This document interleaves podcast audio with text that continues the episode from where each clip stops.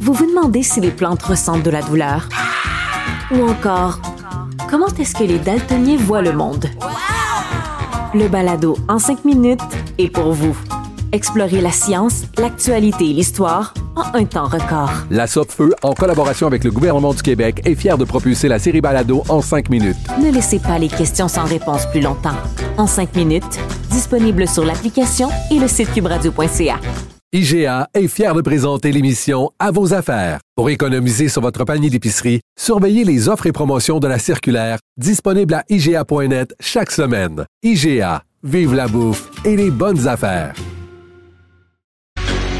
Emmanuel Latraverse. J'ai pas de problème philosophique avec ça. Mario Dumont. Est-ce que je peux me permettre une autre réflexion? La rencontre. Ça passe comme une lettre à la poste. il se retrouve à enfoncer des portes ouvertes. La rencontre, la traverse, Dumont. Emmanuel Latraverse se joint à Mario Dumont et moi. Bonjour Emmanuel. Bonjour.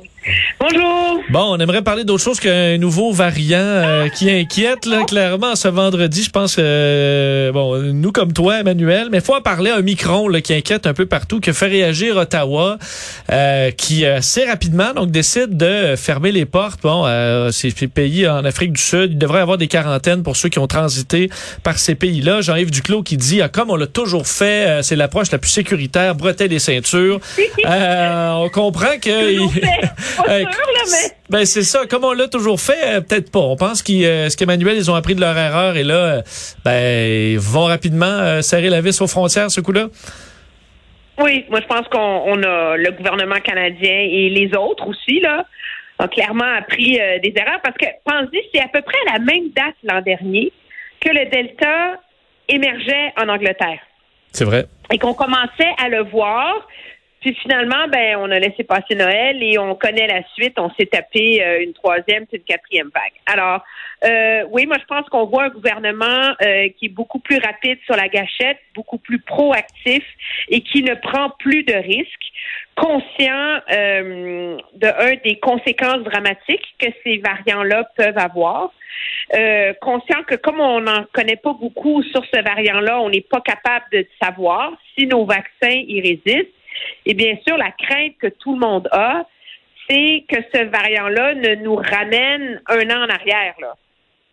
Euh, c'est sûr que moi, je suis de ceux qui disent qu'il est trop tôt pour paniquer. Je pense d'un bravo au gouvernement de prendre des mesures de précaution, euh, fermer les vols, euh, forcer les quarantaines, pour les gens qui vont arriver, etc.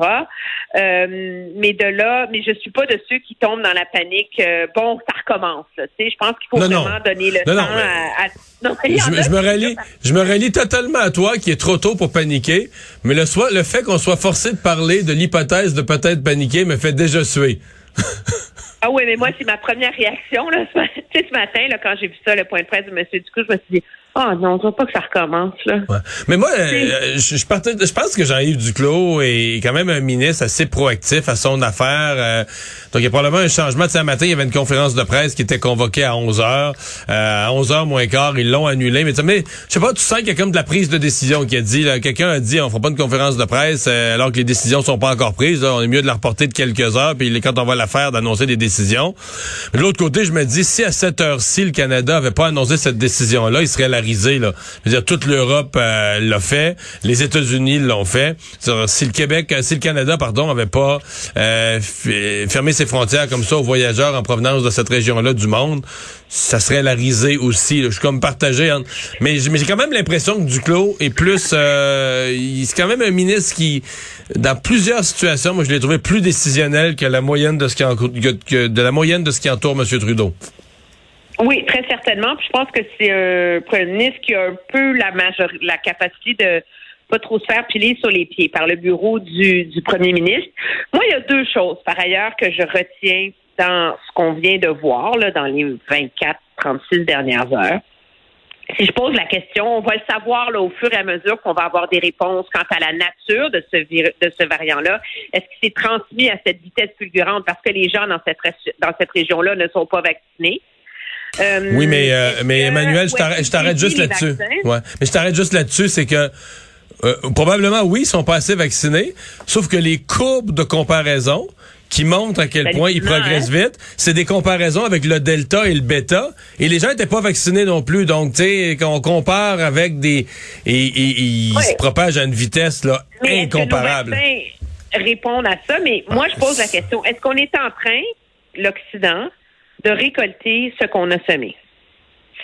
Depuis le début des campagnes de vaccination, tous les épidémiologistes, tous les experts mondiaux, l'OMS n'ont cessé de répéter vous jouez avec le feu en mettant la main sur tous les vaccins, en voulant vous sortir vite de la pandémie, en vaccinant vite vos populations, en laissant de côté des continents entiers, il va y avoir un variant hyper violent qui va émerger à un moment donné. Et là, c'est la question que tout le monde se pose. Est-ce qu'on est en train de récolter les fruits de ce nationalisme vaccinal qui nous a Et qui nous a fait beaucoup de bien dans les derniers mois, mais qui là euh, pourrait sérieusement euh, poser une menace. là. Et Emmanuel, est-ce que ça va mettre une pression là, sur les gouvernements au sujet de la troisième dose? Parce qu'on s'en venait à l'aise avec ça. OK, ça s'en vient la troisième dose. Mais là, si euh, rapidement on se dit, ouais, mais regardez là, ce qui se passe en Afrique, là, on n'est pas mieux de leur envoyer des doses Ouais. avant de se faire vacciner de troisième côté, dose. de l'autre côté, nous autres, les Québécois, mettons, c'est troisième dose aux États-Unis, troisième dose en France. On va dire troisième dose nous aussi. Là. Ben, c'est ça. Oui, mais c'est, c'est un dilemme moral. Ah, je comprends. ben, plus, qu'intér- plus qu'intéressant, c'est vraiment un dilemme moral. Fait que nous, on va tous se garrocher. Là, tout le monde, là, M. Legault se poser la question, troisième dose, troisième dose, troisième dose. La pression va monter. On va finir par en avoir une. Puis là, pendant ce temps-là, ben, c'est des millions de doses qui vont pas dans des pays où il y a moins de 2 de la population qui est vaccinée. Et là, on est en train de se magasiner le, le, le, le, le Zepta. Je veux, on est quand même rendu à la cinquième vague de cette pandémie-là. Là. Hmm. Alors, À suivre. Euh, à suivre en fin de Ouais. semaine, euh, c'est euh, ben, le congrès du Parti libéral du Québec, un moment, un week-end vraiment important pour Madame Anglade, euh, qui a peut-être euh, bon des, des morceaux de peau à, à recoller euh, pour euh, bon avoir une unité dans son parti. On veut redonner un élan avec des nouvelles, ben, peut-être des, nou- des nouvelles priorités, entre autres le dossier de l'environnement, économie, environnement, essayer d'aller prendre un peu de Québec solidaire, un peu de la CAQ. Euh, est-ce que c'est- est-ce que c'est mission en fin de semaine pour Dominique Anglade? Du moins, c'est une mission pas facile. là. Ben, Il n'y a pas de mission impossible en politique, puis il n'y a pas de mission facile quand tu es, t'es dans la dèche euh, des sondages comme les, euh, le, le Parti libéral. C'est une traversée du désert qui est difficile pour un parti qui a été au pouvoir très longtemps. C'est un parti qui doit se recentrer, se réinventer, trouver c'est quoi ses nouveaux fers de lance et qui a plus le, bénéfice de partir en campagne électorale puis de dire référendum, référendum, pour faire rentrer tous les votes à la maison. tu sais. Alors, euh, moi, ce que je trouve habile dans la façon dont ils ont structuré le Congrès, c'est que généralement, le gros discours du chef il est à la fin. Euh, là, pour éviter de faire face à deux jours de, de, de papotage, puis de chiolage, puis de, de critique, ben, on met comme une grande idée dans la fenêtre. Dans le, dans le discours de ce soir, là, qui va être, nous dit-on, beaucoup axé sur l'environnement. Euh, j'ai hâte de voir euh, ce que ça va être, mais c'est comme si le parti, le PLQ essayait de se placer entre la CAC et QS. C'est-à-dire, nous, on va être plus vert que la CAC, mais moins dogmatique que QS. Le problème, c'est que ça fait bien du monde à gauche, tu sais. Ouais. Et Moi, c'est ça qui me frappe. ça fait beaucoup de monde à gauche, de un, puis de deux, euh, bon, on va avoir une profession de foi fédéraliste. Moi, je pense que c'est le nerf, un des problèmes existentiels du PLQ. C'est c'est quoi leur fédéralisme en 2020? Tu sais, C'est c'est- c'est beau de dire on tourne la on tourne la page sur l'ère Charret. euh, ça va être un nationalisme plus à la Robert Bourassa, mais très bien, là, mon les 90, là. C'est quoi ce c'est quoi ce fédéralisme-là maintenant? et, et, et, comment est-ce qu'il se définit? Et ça, c'est l'espèce de no man's land, le trou noir dans lequel est le PLQ en ce moment, euh, qui fait que c'est très difficile d'interpeller l'électorat. Mais moi, j'ai peut-être qu'on ne connaît plus le membership libéral, là, mais moi, pour en connaître beaucoup de libéraux, pour en avoir côtoyé toute ma vie, je veux dire, le virage que prend Mme Anglade, euh, je, le sens pas, là. Je vois pas. Je le Parti libéral, là, c'était le parti de Martin Coiteux. C'est pas un parti qui était à droite, un parti qui était au centre-centre, tu sais, qui cherchait toujours les équilibres, mais qui aimait ça avoir une coupe de ministres plus à droite, puis une coupe de ministres plus sociaux, puis tu sais, euh, mais tu sais, c'est le parti qui a fait le redressement des finances, publiques avec Martin Coiteux. Est-ce que sincèrement, le trois ans et demi plus tard, tu peux être devenu un parti qui se confond, euh, tu sais que dans le noir, à la brunante, là, tu le confonds avec Québec solidaire. Là, autant, à tomber du jour, il me semble ça, il y a une limite là, être, euh, être, écartelé politiquement ou être de tous les, y a, à moins de faire vraiment. La preuve, la preuve que ça fait pas l'unanimité, c'est qu'il y a des, il y a des militants, il y a des stratèges qui ont parlé à notre collègue Martine Biron de Radio Canada en disant c'est un, c'est un QS rouge, tu sais. Fait que ça, ça c'était pour être libéral puis utiliser puis comparer l'espèce de virage qu'essaye de faire ta chef à QS, mais en fédéraliste, c'est que t'es pas d'accord. On s'entend là, parce que ça, ouais. c'est l'acronyme, c'est l'appellation que tu veux pas avoir quand t'es Dominique Anglade. Là. Mais est-ce qu'ils vont euh, est-ce qu'ils vont le dire? Est-ce que c'est euh, est-ce que ces militants-là vont aller au micro en fin de semaine euh, euh, dire déchirer un parti qui est déjà si faible? Je suis pas certain. Je sais non, pas. Non, puis je pense que ça dépend de, de la de la de la proposition qu'elle va mettre dans la fenêtre ce soir là, tu sais, euh, parce que c'est vrai que moi je pense que pour euh, pour mobiliser un parti à un moment donné, surtout un parti qui va pas bien, là, ça prend une grande idée là, tu sais.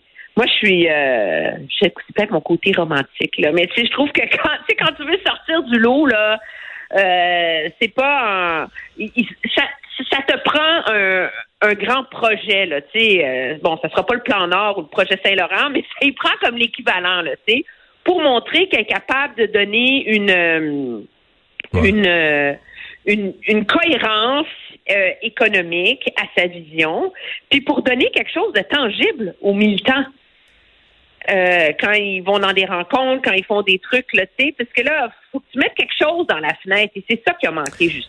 Il faut que les militants, quelque chose de tangible aux militants, il faut que ça donne aux militants deux choses. Quelque chose auquel ils sont assez accrochés, dont ils sont assez fiers pour que ça leur donne le goût d'investir du temps, de l'argent, aller dans des soirées, militer pour le Parti libéral au sens proactif. Mais deuxièmement, il faut que ça donne aussi aux militants le, le, la foi que quand on va présenter ça au monde, quand on va présenter ça dans une assemblée, quand on va mettre ça dans des publicités, ça va ça va marcher là. Tu euh, mon voisin va me féliciter d'être libéral parce qu'il va dire c'est bon en tabarouette votre affaire parce que si tu penses que c'est pas vendable mais je, je moi, là, tous les libéraux que je connais, plus les libéraux hors Montréal, parce que ça, c'est l'affaire. Est-ce que le Parti libéral est devenu strictement montréalais, montréaliste? Mais les libéraux que je connais hors Montréal, ben ils sont pas euh, ils sont pas là pantoute là, ils sont pas du tout euh, ils sont pas sur le bord d'être Québec solidaire, au contraire, ils étaient à l'autre bout du spectre, ils étaient membres de chambre de commerce, euh, intéressés par le développement économique, pas nécessairement qu'ils sont contre l'environnement, mais je veux dire, ils sont pas ils parlent pas mais ça dépend je pense que ça dépend c'est quoi ta proposition pour l'environnement, tu sais? Et c'est ça, euh, et c'est ça qui est, euh, tu sais, nous on associe beaucoup QS à, tu sais, pas de troisième lien, pas de route. Euh, ouais, mais le, le PLQ euh, est rendu là, Emmanuel. Là. Le PLQ est rendu là. Il était pour le troisième lien, ils sont rendus compte. Tu sais, c'est ça, c'est ça ouais, le glissement. C'est un gros, ben, gros glissement là. Mais ça frôle, on s'entend que ça frôle la quadrature du cercle, là, ce qu'il faut qu'elle essaye de faire là. Il faut, qu'elle aille chercher à la CAQ les électeurs qui ont abandonné, donc nationalistes qui ont abandonné le Parti libéral. faut qu'elle aille chercher un vote chez des jeunes. Il faut, c'est comme, il faut qu'elle aille piger, là, à plein d'endroits qui sont pas évidents pour rebâtir son parti ouais. puis essayer de gagner plus de sièges là aux prochaines Mais élections. Ça, faut que ça, ça se fait pas, ça se fait pas. Faut que tu fasses ça en deux. C'est peut-être ça qu'elle essaie. Il faut que tu fasses ça, mettons, en trois temps. C'est dans un premier temps, tu vas aller chercher un peu, ça va te faire remonter d'un sondage. Et le dernier groupe, tu dis, je vais aller le chercher dans l'élection. Durant la campagne, là, je vais élargir ma coalition au moment d'aller chercher le vote. C'est faut, tu peux pas faire ça. Mais tu peux pas en même temps aller chercher toutes sortes de clientèle. C'est, à un moment donné, c'est, c'est, trop écartelé. Hey, Emmanuel, bonne fin de semaine. Bye Très.